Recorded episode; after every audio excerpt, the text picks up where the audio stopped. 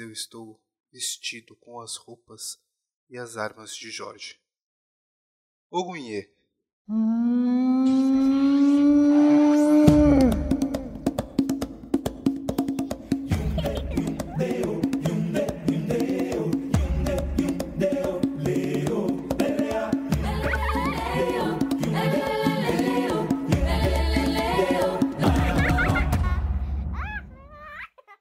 Saravá, meu povo!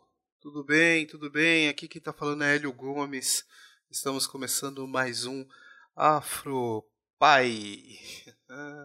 Dessa vez eu estou sozinho aqui na mesa, não estou com, com o Leandro, tá? Mas tem um motivo especial para isso, né? Uh, o nosso episódio de hoje é, vai ser um áudio de uma palestra que o Leandro deu na UFMG no, no dia 20 de novembro, agora, no Dia da Consciência Negra.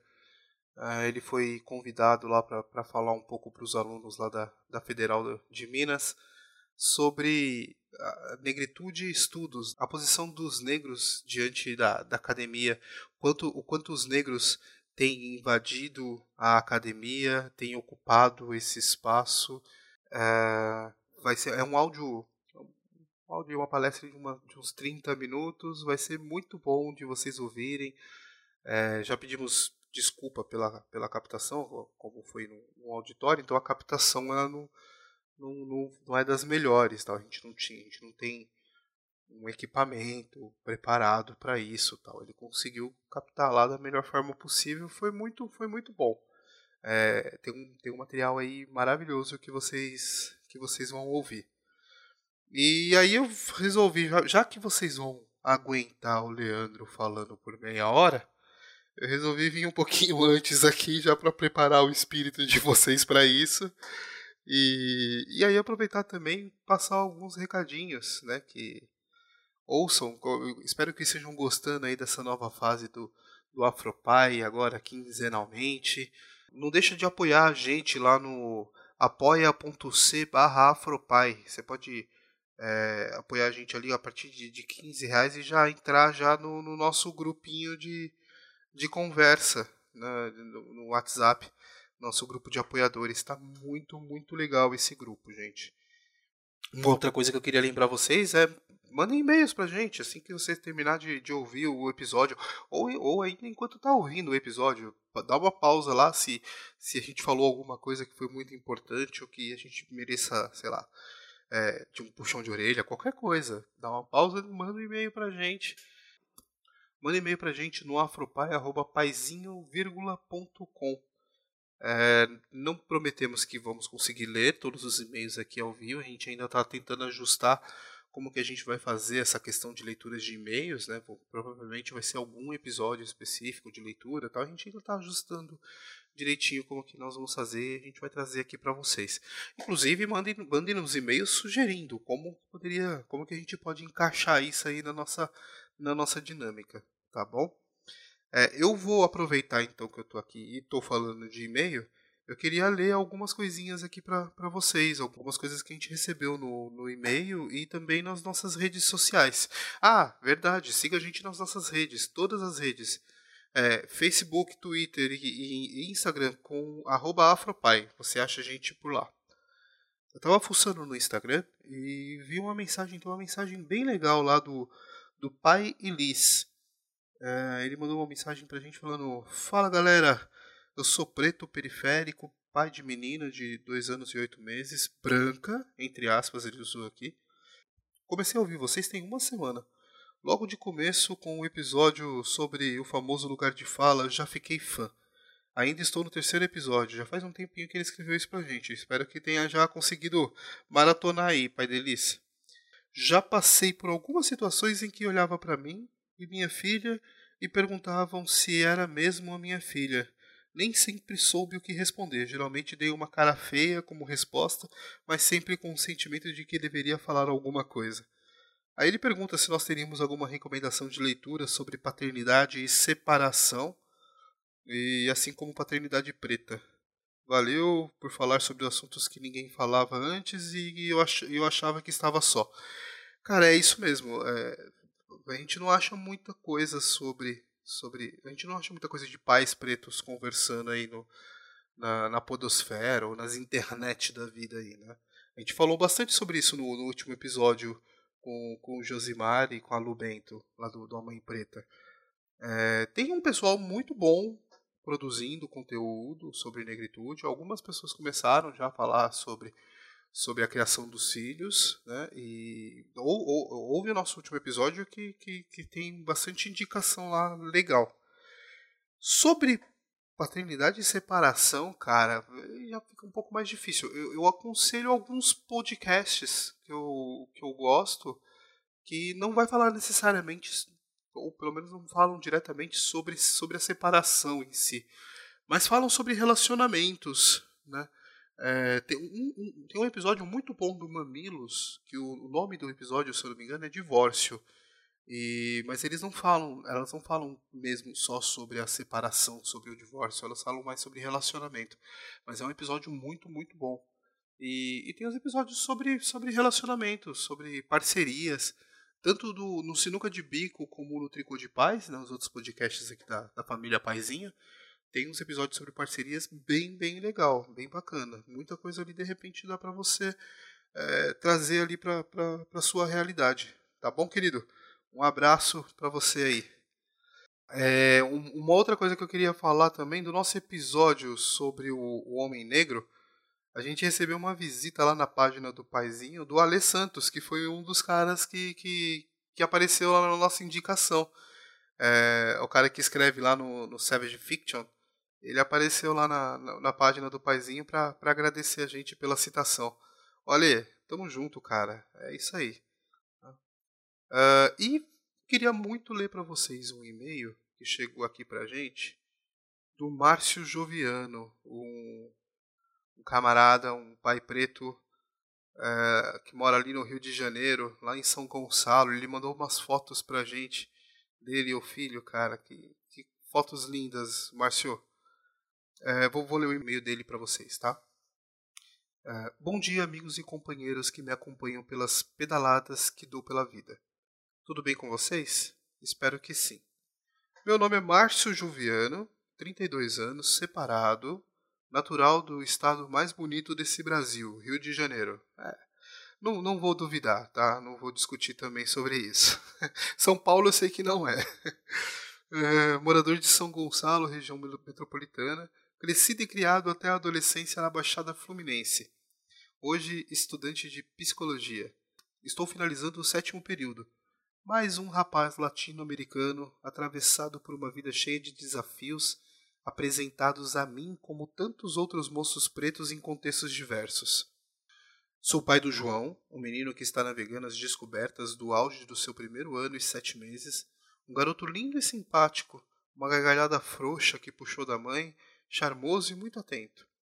Que tem algumas particularidades que me fizeram acreditar que ele não passaria pela metade dos problemas que eu passei com o racismo até sem perceber que se tratava de racismo, né? afinal eram os anos 90. Muito ligadas à minha cor, e o Joãozinho tem uma cor um pouco mais clara, o que no Brasil faria com que o tratassem como, ele usou aspas aqui, um moreninho. No início do mês de outubro, a minha ex e eu fomos convidados para uma festa, a celebração de um casamento de grandes amigos. Uh, temos um ótimo relacionamento, muito motivado pela crença de que o, João precisa de, um, de uma boa referência familiar. Mesmo estando separados, nos esforçamos para conviver em paz. A minha ex pediu para que eu levasse o Janjão no, no barbeiro, para que cortasse o cabelo dele, menos crespo que o meu, puxou para puxou pro da mãe. Não levei de cara, pois estava querendo cortar no mesmo dia em que fosse cortar o meu também mas notei uma insistência no pedido que me gerou curiosidade e me levou a perguntar qual a motivação. Estão dizendo que o João está parecendo filho de pai preso, ela disse entre os dentes, e o meu coração se tornou angústia. Foi tomado por uma paura, não consegui responder. Márcio, eu imagino. É, o meu aqui também parou agora aqui nesse momento. Uh, ele continua: Não consegui chorar, não tive raiva, só tive medo. O meu menino já estava atravessado e marcado pelos olhares racistas desde tão jovem, já sendo aglutinado pela estrutura complexa do racismo tão cedo. Me senti inútil e pequeno, assim como ouvi o Brown cantar tantas vezes pela vida. Dessa vez fez mais sentido. Levei para cortar o cabelo comigo com aquilo na cabeça. A nossa mente tem uma mecânica muito, muito curiosa. Eu tenho uma história de infância que apaguei por um bom tempo, que foi resgatada no segundo em que ouvi a minha ex, a minha ex compartilhando comigo o seu sentimento. O meu pai é um homem branco, com cabelos crespos, mas branco casou-se com uma mulher preta. A minha mãe é uma linda mulher preta, sempre foi. Sempre tive muitos ciúmes dela. Sempre notei os outros homens olhando para ela com um olhar indiscreto. A minha mãe era alvo de uma corriqueira hipersexualização. Mas eu não sabia que era aquilo, que aquilo era uma característica da estrutura. Não apenas o racismo nesse caso, mas também o machismo. Esse episódio me trouxe uma lembrança do meu pai Sendo ele branco e eu, e eu menino pretinho, nos parecemos muito. Andávamos pelos bares da vida com meu pai e sempre ouvia: Que menino lindo, Gessé, seu filho? Ele respondia na hora: Registrei. Parecia combinado, ensaiado. O tom era brincadeira. Haviam vários risos que nunca eram os meus. Eu me sentia pequeno. Meu pai me tratava com muito amor, sempre tratou e acredito que ele não tem a mínima consciência de que reafirmava para o mundo quando repetia essa frase. Mas isso marca a história da gente, e depois de uma vida inteira convivendo com esse tipo de afrontamento, ou você clareia as ideias ou se adequa, ou a enfrenta. E eu resolvi enfrentar. Sou o aluno mais chato do meu curso. Toda hora falo do assunto, tento buscar referências e me armar do melhor do que a psicologia pode me oferecer para entender as questões que me atravessam no campo da cor e ancestralidade. Mas nesse dia eu perdi. Eu me senti pequeno dentro da realidade dura que o racismo estrutural impôs para mim uma vida inteira. Por perceber que o fato de ter um pai alinhado e congruente com boa parte das questões relacionadas ao meu corpo preto não livrariam meu filho de ouvir coisas senão da cor da sua pele, do seu cabelo ou de qualquer outra coisa. E nessa fraqueza eu fui para minha casa e sofri disso. Eu compartilho meu relato tentando informar aos amigos, pais, mães, tios, futuros pais que acompanham ao Afropai uma sensação mais ampla e profunda do que qualquer uma que o racismo já me fez provar. A sensação de ver a minha cria ser consumida pela estrutura mais rápido do que eu pude prever e me preparar. O racismo chegou antes, assim como disse muito bem o Emicida no vídeo comentando a motivação de ter escrito o livro Amoras. Mesmo que eu tenha me preparado para estruturar isso tudo nele antes do tempo, não consegui. Eu vou deixar um abraço forte para todos vocês que compartilham suas vozes e também os que não aparecem como vozes, mas que compartilham seus talentos para manter esse projeto vivo. Sou grato. Eu tô sem voz aqui, cara. Eu tô é muito sentido esse seu e-mail. Eu, eu, eu, eu me enxergo muito nele. É, eu acho que nós compartilhamos muitas coisas, é, muitos trechos desse e-mail eu, eu, compartilho. Eu poderia, poderia muito bem ser eu ter, a ter escrito.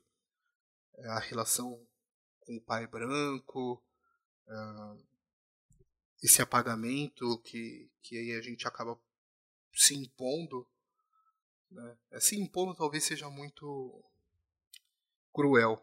Né? É, nós fomos impostos a isso. É, a gente pode ter aceitado, mas por não ter uma opção, talvez. E, e é doído mesmo, né, cara, tudo isso. Dá muita raiva, dá muita raiva, só que não é aquela raiva, às vezes, de, de que dá força pra gente dar porrada de volta e revidar, né? É, é aquela raiva que nos destrói por dentro, né, cara? E, e isso as pessoas não. É, pessoas brancas não conseguem entender, não conseguem sentir isso. Por mais que tentem empatizar, sabe? É, esse receio de, de você pôr um filho no mundo e saber que ele tá ali à mercê de acontecer as piores coisas com ele, cara, é muito doído. Eu não tenho outro, outra palavra. É, obrigado por compartilhar com a gente esse e-mail. Uh, imagino como que deve ter sido foda para você escrever isso. Foi muito foda para ler, tá? É, eu senti todo o sentimento que você pôs. Uh, cara, você e o João são lindos. Aqui nas fotos dá pra gente ver isso. Que família linda, cara. Continua. Continua sendo esse pai aí maravilhoso. E vem com a gente. Vamos, vamos nessa. Vamos, vamos levar pra frente aí essa voz do pai preto. Vamos mostrar pro, pro pessoal essa nossa realidade. E, e, vamos, vamos, vamos trazer mais gente pro nosso lado, cara. Vamos, vamos trazer cada vez mais pais pretos pra, pra participar da vida dos seus filhos de uma maneira ativa.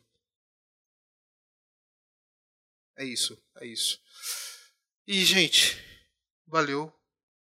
É, valeu por ouvir a gente aqui até agora. A gente não, né? Valeu por me ouvir até agora. É, foi bem difícil mesmo ler esse e-mail.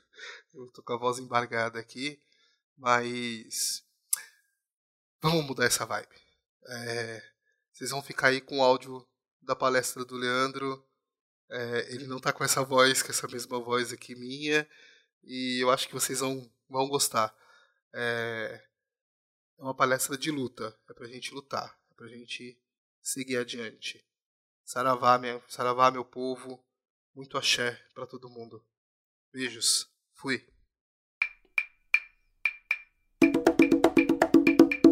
Ponta de lança. Temos agora a mesa de educação e relações étnico-raciais. Aqui temos o Leandro Gomes Ferreira, que é idealizador e host do podcast Afropai, professor de ensino superior e professor de línguas, doutorando em Relações Internacionais pela PUC Minas, mestre em Relações Internacionais pela PUC Minas e graduado também em Relações Internacionais pela PUC Minas. Atua no grupo de pesquisa sobre instituições internacionais da pós-graduação em Relações Internacionais da PUC Minas e é pai do bem. Eu fui apresentado no começo, mas por que que um cara de relações internacionais veio aqui? Porque relações internacionais é um curso de gente branca, é por isso que eu estou aqui. Então, como primeira reflexão, eu queria propor a vocês o seguinte: olhem na sala e vejam quantos negros tem na sala. Quantos vocês se reconhecem enquanto negros estão fazendo uma graduação estão tentando quebrar com as estruturas, como a gente costuma dizer? Quantos de vocês brancos dão suporte para esse discurso de quebra das estruturas? Então, para mim, enquanto professor de graduação, que eu falo também já de uma posição diferente do professor Guilherme, eu dou aula para graduação, e sobretudo para uma graduação de maioria branca, é sempre muito legal quando eu vejo pessoas negras, alunos negros, ainda que não sejam os mais brilhantes, alguns são, com certeza, mas só o fato deles estarem presentes e lutando dia a dia para poder vencer é, o racismo que existe numa instituição privada, como em tantas outras existem, já é muito importante. Mas antes então de eu falar efetivamente o que eu trouxe para poder falar para vocês, é, na apresentação o Túlio falou, eu sou host de um podcast chamado Afropai. Para quem não sabe o que é podcast, é uma mídia que é uma mídia parecida com o YouTube, onde a gente grava áudios e programas, esses programas são no formato de áudio, e a gente divulga em plataformas. Então a gente está no Spotify. Por quê? Porque a gente é preto e poderoso, por isso a gente está no Spotify. E é por isso. A gente está também no Deezer e em outras plataformas, se vocês quiserem ouvir. Então procurem lá no Instagram, é, a gente tem Instagram, Facebook, Twitter, Afropai, e a gente faz uma discussão relacionada à educação, criação dos nossos filhos e negritude. É novo discutirmos a paternidade de homens negros, porque homens negros nunca assumem a paternidade. Nunca é um termo tanto generalista. Mas a grande parte dos homens negros não assumem. E por fatalidade, seja porque morreu na mão da polícia, seja porque realmente o homem não precisa assumir a paternidade. E aí a gente tem uma outra discussão também. Mas efetivamente, o que eu vim falar para vocês diz respeito à minha experiência enquanto professor negro dentro da PUC ou dentro das instituições que eu dei aula. É, tem 10 anos que eu dou aula. Eu tenho 29 anos. Tem 10 anos que eu dou aula. Uh, desde os meus 19 anos eu estou em contato. Eu comecei dando aula de inglês. Foi maravilhoso. E eu comecei numa escola onde não era de maioria branca. Era uma escola, era um curso profissionalizante. Eu fiquei chocado quando entrei na sala. Eu nunca tinha estudado inglês com tanta gente preta. Eu só tinha estudado inglês com muita gente branca. E foi um choque para mim. Eu falei assim, gente, olha, tem cinco alunos negros numa turma de oito. Cinco alunos negros é muita coisa. Eu tenho maioria. Uh, like power.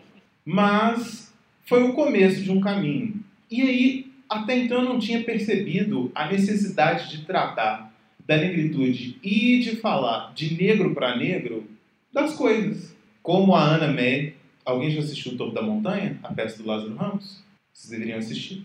É, é bibliografia, não, referência obrigatória, tá? É, tem uma parte em que a Ana May, que é a camareira, vira para o Lázaro Ramos, que é o Martin Luther King. A, a Thais Araújo, quem faz a Ana May, Martin Luther King, quem faz é o Lázaro Ramos. Ela vira para ele e fala assim: Você é um negro burguês e aí eu me vejo na posição de negro burguês. Ora, pois, eu estudei em escola particular, eu tive acesso a boas oportunidades, eu sou uma pessoa privilegiada. Que engraçado, eu sou uma pessoa privilegiada. E eu sou negro ao mesmo tempo. Por isso, eu me esqueci de lutar contra o racismo, porque eu nunca me enxerguei enquanto negro. Então, de uns tempos para cá, isso eu digo a partir dos meus 19 anos, quando eu entrei no curso de Relações Internacionais, foi que eu comecei a perceber essas diferenças de tonalidades da pele que existiam na sala. E como o professor Guilherme falou, é uma ofensa você chamar um negro de negro, onde já se viu isso. Em pleno 2018, eu fui chamar uma tia minha de negra, ela ficou chocada. Ela falou assim, nossa, eu falei assim, uai, tá na tua pele, você é minha tia. Então, na medida em que eu fui percebendo isso, é, a gente precisa o quê? De ganhar mais dinheiro, né? Porque o, a roda capitalista não para. E aí eu precisava ganhar mais dinheiro, então eu fiz um, um outro concurso e fui para uma outra instituição de ensino de inglês. Essa eu me deparei com mais pessoas brancas. E essa foi um momento onde eu falei assim, olha, os alunos negros, as pessoas negras, os jovens, os adultos, as crianças, elas não têm acesso a produtos de boa qualidade de formação. Não bastava eu enquanto homem negro, percebendo que eu era um homem negro, construindo a minha masculinidade negra, construindo o que eu entendi enquanto negritude, falasse para um bando de meninos brancos que estudavam em escola particular, que não tinham noção a mínima da realidade do que a maioria dos negros no Brasil vive, coisas sobre negro. Foi o primeiro momento que eu fiquei muito chocado. Eu saí de uma escola onde eu podia falar disso abertamente, e muitos até entendiam, ouviam racionais, e entrei numa outra onde galinha pintadinha era super legal e coisas assim. E aí a gente precisa de crescer, a gente precisa de se desenvolver. Até então eu estava terminando a faculdade de Relações Internacionais e eu falei assim, bom, o que, que eu vou fazer com isso? Agora que eu me percebi enquanto homem negro, que eu preciso lutar contra essas estruturas, aonde é que eu quero chegar? De que forma eu vou usar esse meu privilégio de homem negro por mais paradoxal que possa ser, para poder puxar outros negros, para dar voz a outros negros. E aí, com dois pés na porta, eu precisei entrar no mestrado. Depois de três anos fora da graduação, eu precisei entrar no mestrado. E engraçado, eu entrei no mestrado com um projeto que não refletia a minha negritude. Refletia aquilo que eu gostava de estudar. E dentro do mestrado eu descobri que existem duas linhas de estudo para todo pesquisador aquela que lhe apaixona do ponto de vista acadêmico e aquela que se torna enquanto a sua luta. A que se torna enquanto a minha luta, acho que dá para todo mundo ver no meu fenótipo. Aquela que mais me chama a atenção é sobre coisas que explodem armas. Na medida em que eu fui estudando, eu fui descobrindo que eu precisava muito, era muito latente em mim discutir a academia. A academia, sabe a famosa academia, essa que a gente entra, esses negócios que formam professor, que discutem ideias assim, que vivem dessa masturbação intelectual, que falam das coisas que ninguém entende. E o estalo só chegou finalmente no final do mestrado. Eu terminei meu mestrado em 2017, já entrei no doutorado em 2017, completamente desequilibrado, tá? Não façam isso. Se vocês têm interesse de fazer mestrado, doutorado, deem um tempo para o cérebro de vocês, para a paz interior de vocês, porque faz parte. E me veio um estalo muito grande em tentar agora pesquisar e me aprofundar na temática acerca da onde estão os negros acadêmicos. Quem são esses? Por onde vivem? Como se alimentam? A gente tem Fanon, como o professor Guilherme falou, a gente repete Fanon porque é a base que a gente mais tem. E, e aí acabou. Óbvio que não acabou, a gente tem outros latino-americanos. Mas são muito poucos. Por que, que nós, então, que somos negros, que vamos ser honestos, nós fizemos parte da construção do mundo? Nós fizemos parte do império, dos diversos impérios que existiram. Por que, que nos foi negada a academia, o estudo, a evolução intelectual? Como Kant gosta de dizer, a iluminação ou o esclarecimento. Por que nos foi negado isso? Há uma dívida histórica aí. E daí então eu comecei a fazer uma pesquisa do porquê. Isso eu acho que eu nunca tinha falado para ninguém, porque faz parte de uma pesquisa minha que eu produzo. Por que professores, por que não existem professores negros, em sua maioria, nas academias?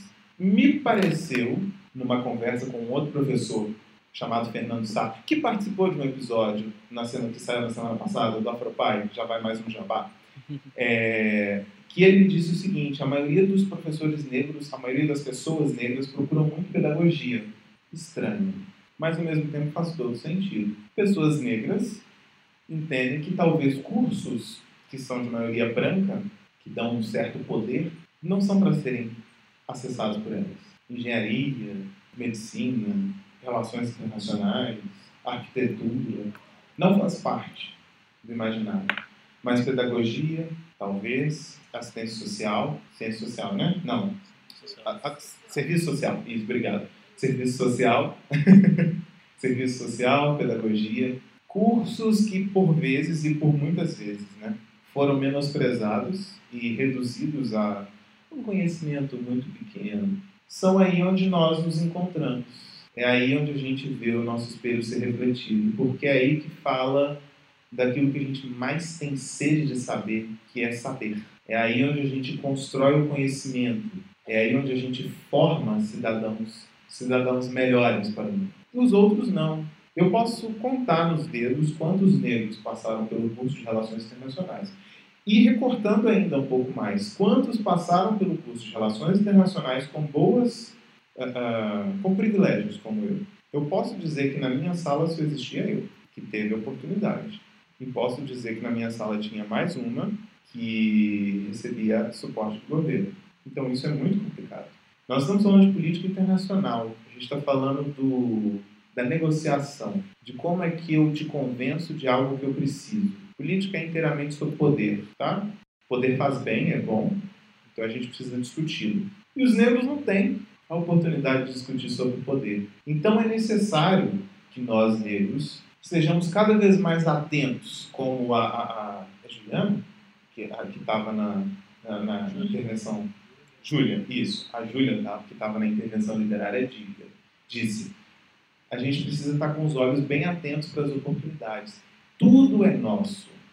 Estranho, né? Dizer mas tudo é nosso. Tudo é do branco, do negro, do indígena, do, do, do asiático, do africano, do Médio Oriente, do indiano, dos maores e assim por diante. Todos nós temos direito à educação.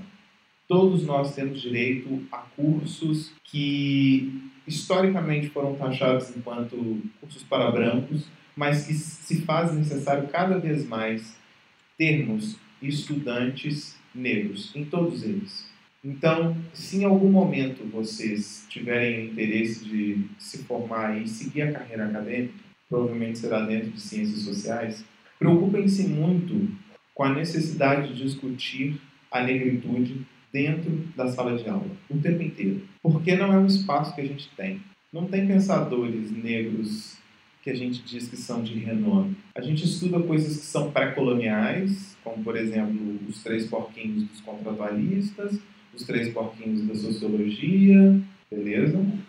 A gente estuda os pós-coloniais, os decoloniais, que começam a fazer um pensamento mais muito com bases marxistas, Frankfurt, Gramsci, né? Cox, mas são todos brancos ainda. Fanon começa essa discussão decolonial mas só agora chegamos nas discussões pós-coloniais, que é quando a gente agora está entendendo que fazer pesquisa é um ato historicamente europeu e americano, nem latino-americano.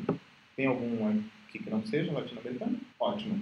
Vocês não fazem pesquisa, tá? Nunca fizeram. Eu não faço pesquisa. A gente faz ensaio. É isso que a Academia Internacional diz pra gente. É isso que a International Studies Association, que eu estive lá em julho, disse. Infelizmente, a gente não consegue aceitar os seus artigos, a sua produção acadêmica, porque é baixa qualidade, é muito ensaístico, muito complicado. Ora, pois, as pessoas aqui no Brasil não têm nem dinheiro para poder pegar o ônibus para ir para a faculdade, se alimentar e voltar para casa e não ser assaltado ou estuprado ou morto. A gente vai ter dinheiro para poder fazer pesquisa robusta. Então, isso é um problema que atinge a nós latino-americanos. Agora imagine alguém que é negro e precisa enfrentar às vezes duas horas de condução para poder chegar até a universidade. Falem que ele vale a pena, que ele é importante, que a produção intelectual dele é sobretudo talvez até mais fazer uma valoração ridícula, mas tem até mais valor talvez a do branco, que teve todos os seus privilégios, talvez fala duas ou três línguas, e ele está lá se esforçando cada dia que passa. Para além disso, discutir a questão racial dentro da universidade, então, se tornou algo latente. Tem um contramovimento? Tem que ter mesmo. É isso mesmo. O conservadorismo está aí para poder dizer para a gente que a gente precisa progredir. É isso mesmo. Sempre vai ter. Quanto mais velho a gente fica, mais conservador a gente fica também. Mas a gente está cansado de lutar contra as estruturas. Ensinar coisa diferente para as pessoas é complicado. Pesquisar coisas diferentes é muito complicado. Cansa. Quanto mais velho, mais você repete por vezes inúmeras coisas que você já disse. Eu acho muito engraçado, por exemplo, dando um exemplo também, é um professor branco, Leandro Carnal. Se você assistir cinco palestras dele, provavelmente vai repetir um zilhão de frases semelhantes. Porque a gente vai ficando cansado. A gente repete. Né? Então é necessário que cada vez mais a, a, os, os no, aquelas as novas carnes que estão entrando na academia se preocupem com a pesquisa, com o ensino e passar mesmo aquilo que é importante para os alunos, não somente o conteúdo. É, eu acho reducionista e eu acho que, não, não sei se é ingênuo, se é desrespeitoso, eu não tenho talvez adjetivo para poder dizer o que eu acho do Escola Sem Partido, porque eu acho que ele não respeita quem a pessoa é. Todo mundo que fala, fala com base em alguma coisa. A gente filtra. Eu posso ser taxado, se eu quiser, eu posso ser taxado de uma aula de hitlerista ou de comunista. Os dois. Eu prefiro ser taxado de comunista.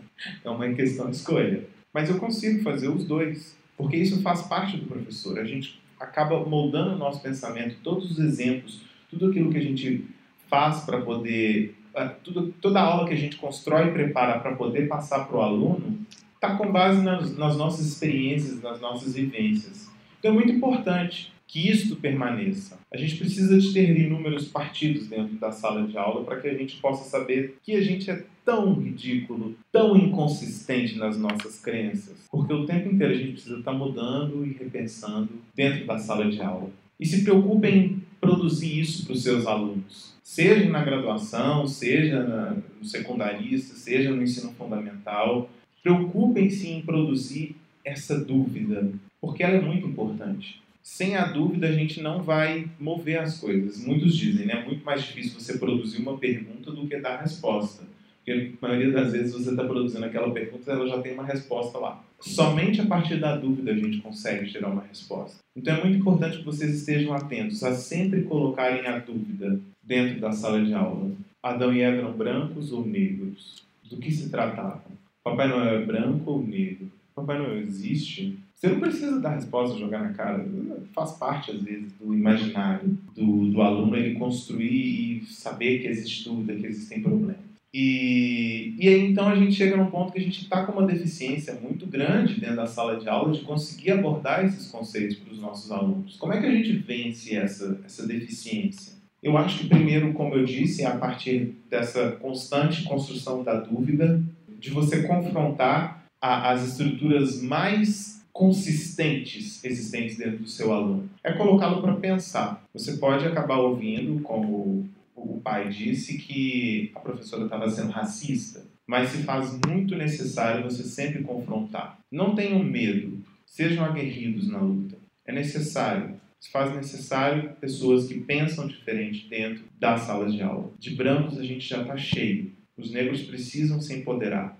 precisam tomar lugar da educação. Não é à toa que pedagogia e assistência social fazem parte desse grande, é, dos grandes números onde os negros estão. É o contato face a face com as pessoas. E dos brancos, fiquem atentos ao que está acontecendo ao redor de vocês. Identifiquem quando o seu professor talvez não esteja sendo o mínimo de parcimonioso possível. Saibam entender a luta, seja da mulher, seja do, do, do movimento LGBT, que mais, seja do movimento negro, faz parte é, de vocês ajudarem a gente a endossar. E eu aprendi uma coisa com a minha mulher, ela falou assim: sempre que tiver uma mulher na sala e alguma piada ou algum comentário misógino acontecer, você nunca fala. Quem fala primeiro é a mulher. Se ela se sentir acuada, se ela não responder, dá um estalo. Fala com ela que tem mais gente aqui contigo nessa luta. A mesma coisa em relação ao negro. Talvez o negro ele fica muito acuado. A gente fica muito acuado, cada vez menos. Tem sido ótimo a gente poder falar, eu sou preto mesmo,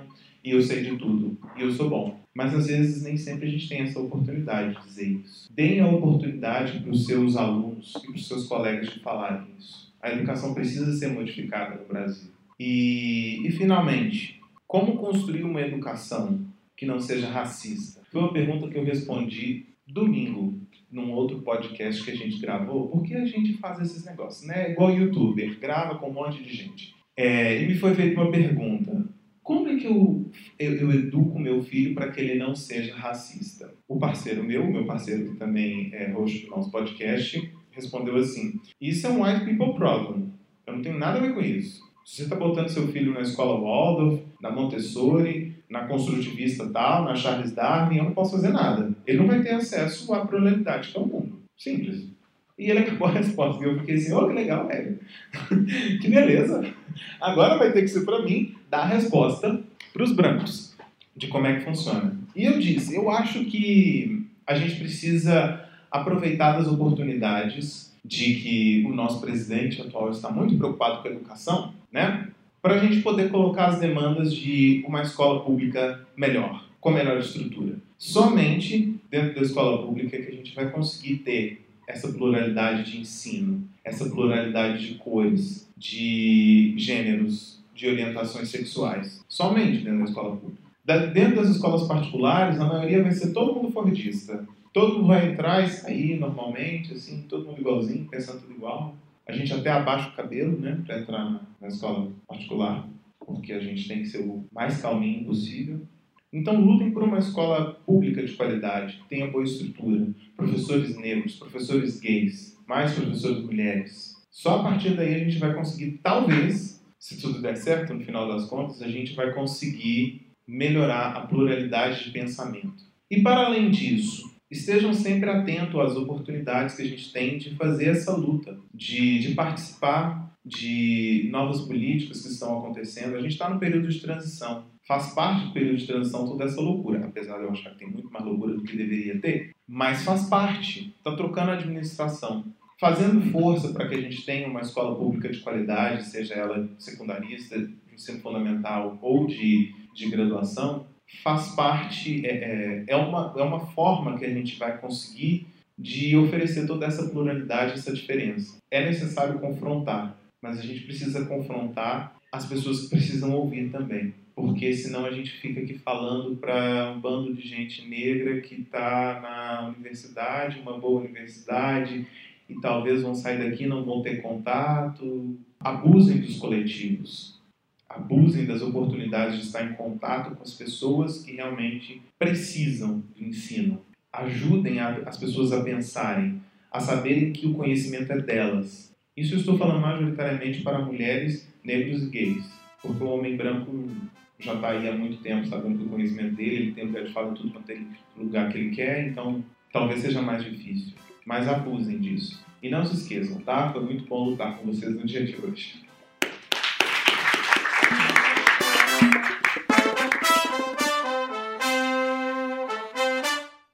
Esse podcast faz parte da família Paizinho Vírgula de Podcast. Para mais textos, vídeos e podcasts, visite lá o paizinho.com.